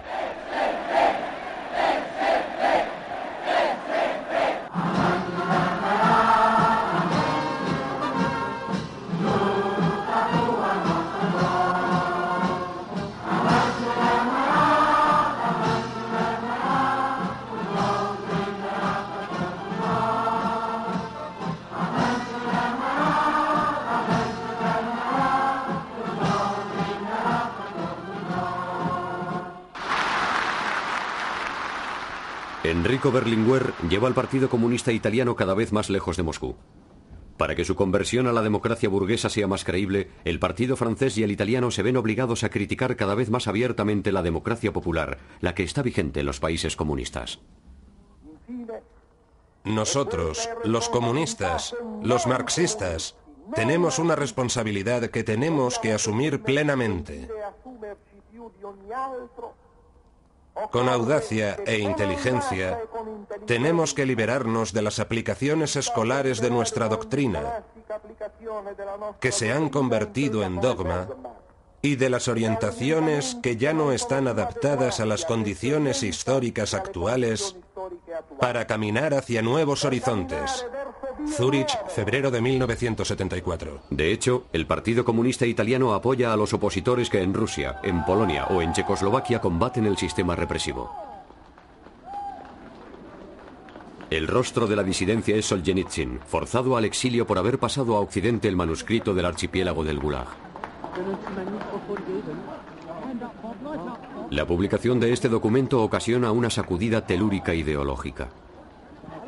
La dimensión totalitaria del sistema comunista, revelada por un hombre solo, provoca una especie de colapso de la creencia. Gdansk, agosto de 1980. En Polonia se escuchan los tres disparos del desmoronamiento final. Cuando en 1980 los obreros de los astilleros de Gdansk se ponen en huelga, ignoran que acaban de lanzar un movimiento irresistible. Ahora no se trata de un puñado de intelectuales como en Moscú o en Praga, sino de toda la clase obrera.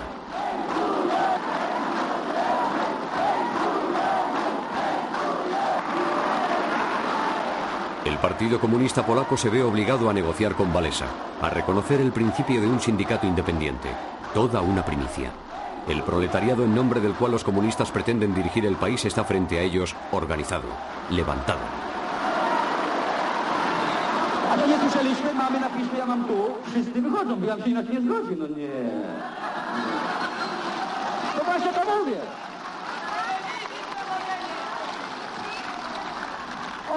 Ya está, hemos ganado. Paramos la huelga, ¿lo veis? No os he engañado. La última vez nos ganaron.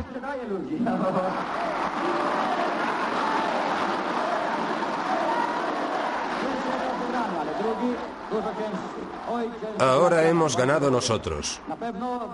No será fácil. Volverán a intentar engañarnos. No lo permitiremos. Juntos somos invencibles y lo conseguiremos. Ahora que tenemos nuestro periódico, Solidarnosc, podemos escribir todo lo que queramos.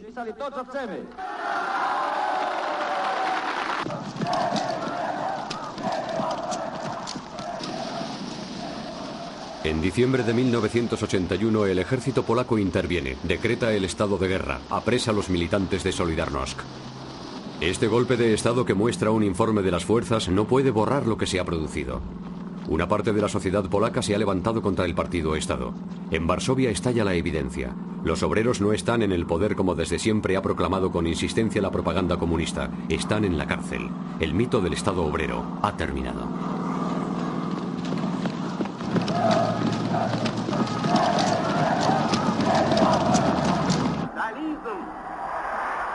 La gerontocracia decrépita que reina en el Kremlin es el reflejo de un país y de un sistema minados por las contradicciones. Nunca había habido un abismo tan grande entre los ideales proclamados en una lengua surrealista y las acciones cotidianas. El barniz ideológico cruje, la fe en la superioridad de un sistema económico y social se desmorona.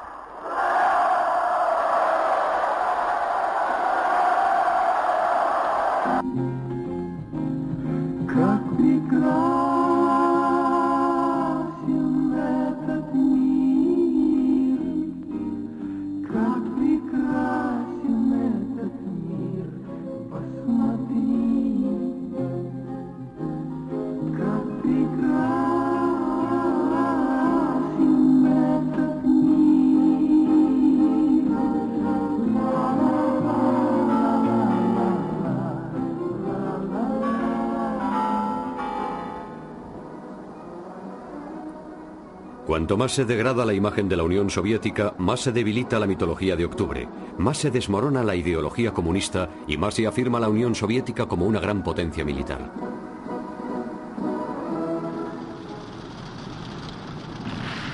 El ejército rojo está compuesto por 4 millones de personas. La carrera armamentística con los Estados Unidos absorbe hasta un 30% del Producto Interior Bruto. La gran potencia es muy estricta con respecto al planeta que gestiona junto con los Estados Unidos. Cuanto menos atractivo es el modelo, más se extiende el imperio. Afganistán, abril de 1989. En 1980 el ejército rojo entra en Afganistán para apoyar a un régimen procomunista amenazado. Una vez allí se mete en un atolladero. Esta guerra provocará en los jóvenes soviéticos de 20 años el mismo trauma y el mismo rechazo que la guerra del Vietnam provocó en los jóvenes americanos.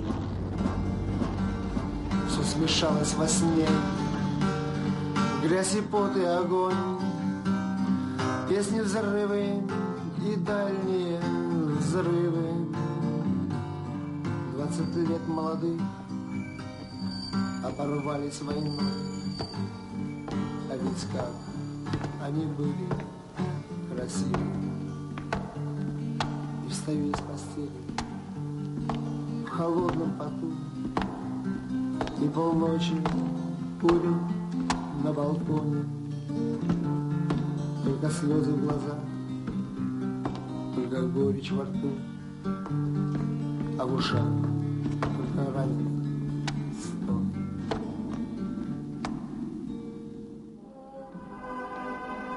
La vieja guardia se muere. En tres años se suceden tres jefes de la Unión Soviética.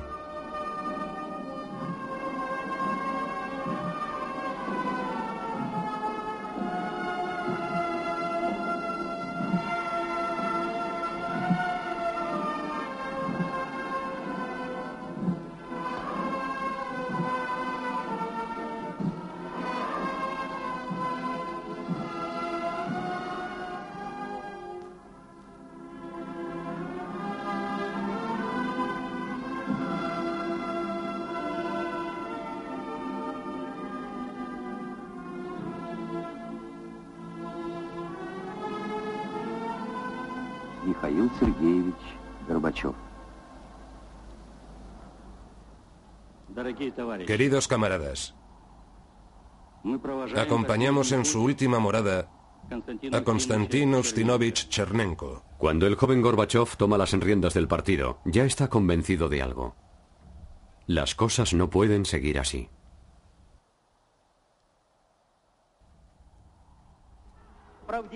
No podemos ignorar los problemas que plantean la democracia, la legislación y la burocracia. Todo esto atañe a la perestroika.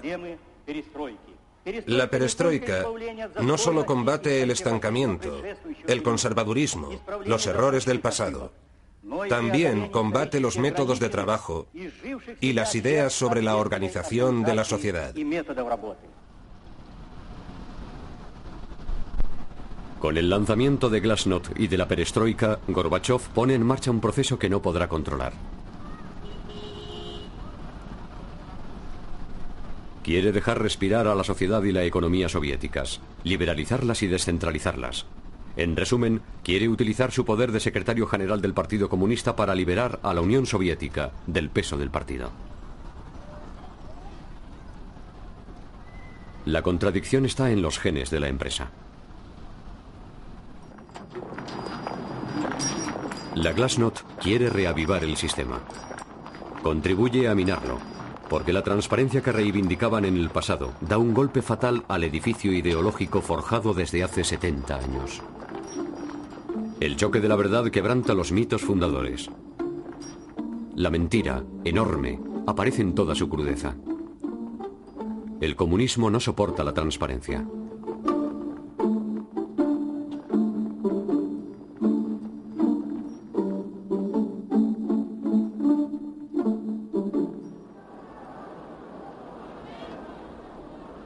El movimiento desencadenado desde arriba por Gorbachev pone al país en ebullición. El jefe del Kremlin intenta, igual que hizo Khrushchev, igual que hiciera Dubček 20 años antes en Praga, reformar el comunismo. Pero en esta ocasión el movimiento no se detendrá porque Gorbachev no quiere utilizar la fuerza. Gdansk, abril de 1989.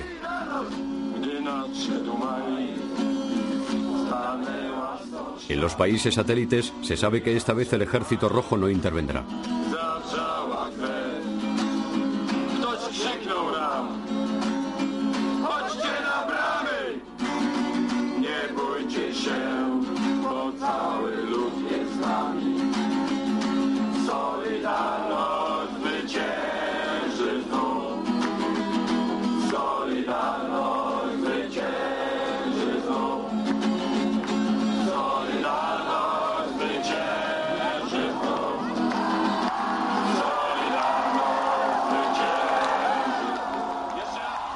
Reacción en cadena parte de Polonia, un eslabón débil, y en unos meses lleva a la implosión del imperio.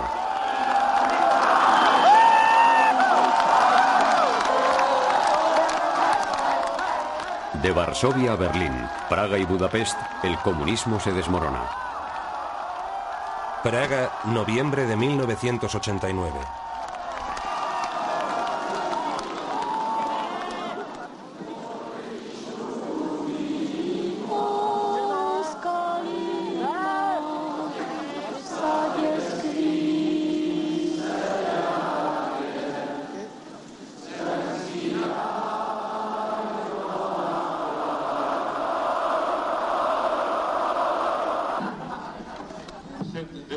La televisión checa acaba de anunciar que todos los miembros del Comité Central y de la Secretaría del Comité Central del partido han dimitido.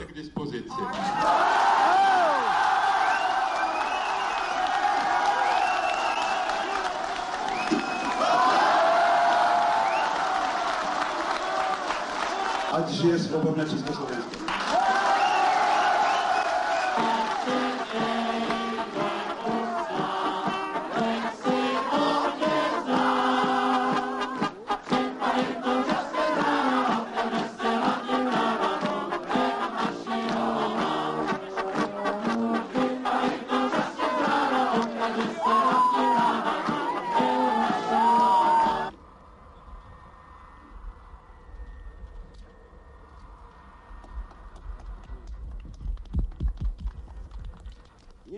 ¿No piensa usted que el socialismo debe ser expulsado del territorio de la Unión Soviética? ¿No piensa usted, a semejanza de una fracción de diputados del partido, que el Partido Comunista de la Unión Soviética debería ser disuelto como una organización criminal?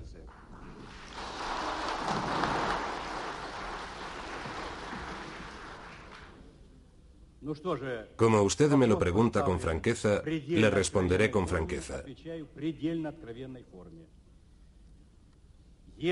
Si usted quiere fijarse como objetivo delante del Soviet Supremo y del gobierno de Rusia Federal, e incluso delante de todas las repúblicas, expulsar al socialismo del territorio de la Unión Soviética, entonces usted y yo no lo haremos juntos.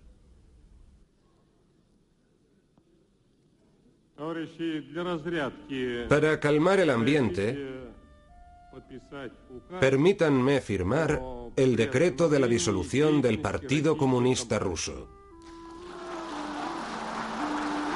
Борис Николаевич, Борис Николаевич, Борис Николаевич.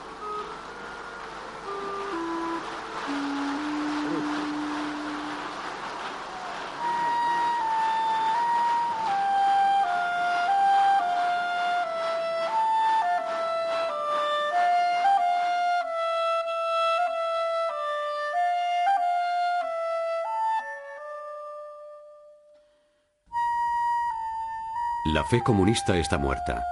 La búsqueda loca de una sociedad diferente que se fundaba en el mesianismo comunista desde octubre desaparece mientras arrían la bandera roja del Kremlin.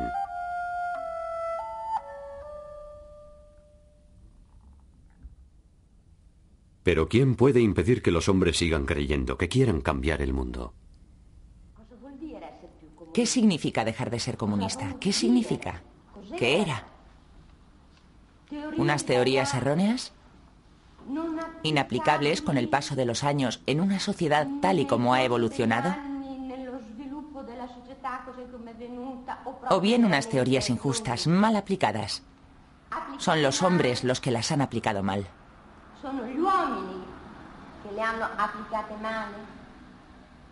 Sinceramente, yo ya no sé dónde estoy. Me siento herida. Yo me cuestiono y me hago preguntas acerca del futuro del partido. ¿Qué será de él? El futuro nos lo dirá.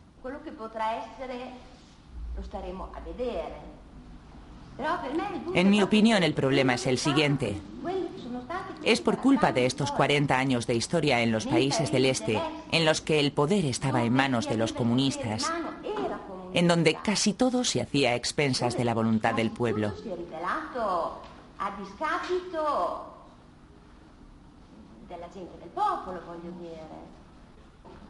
¿Con quién vamos a trabajar y luchar?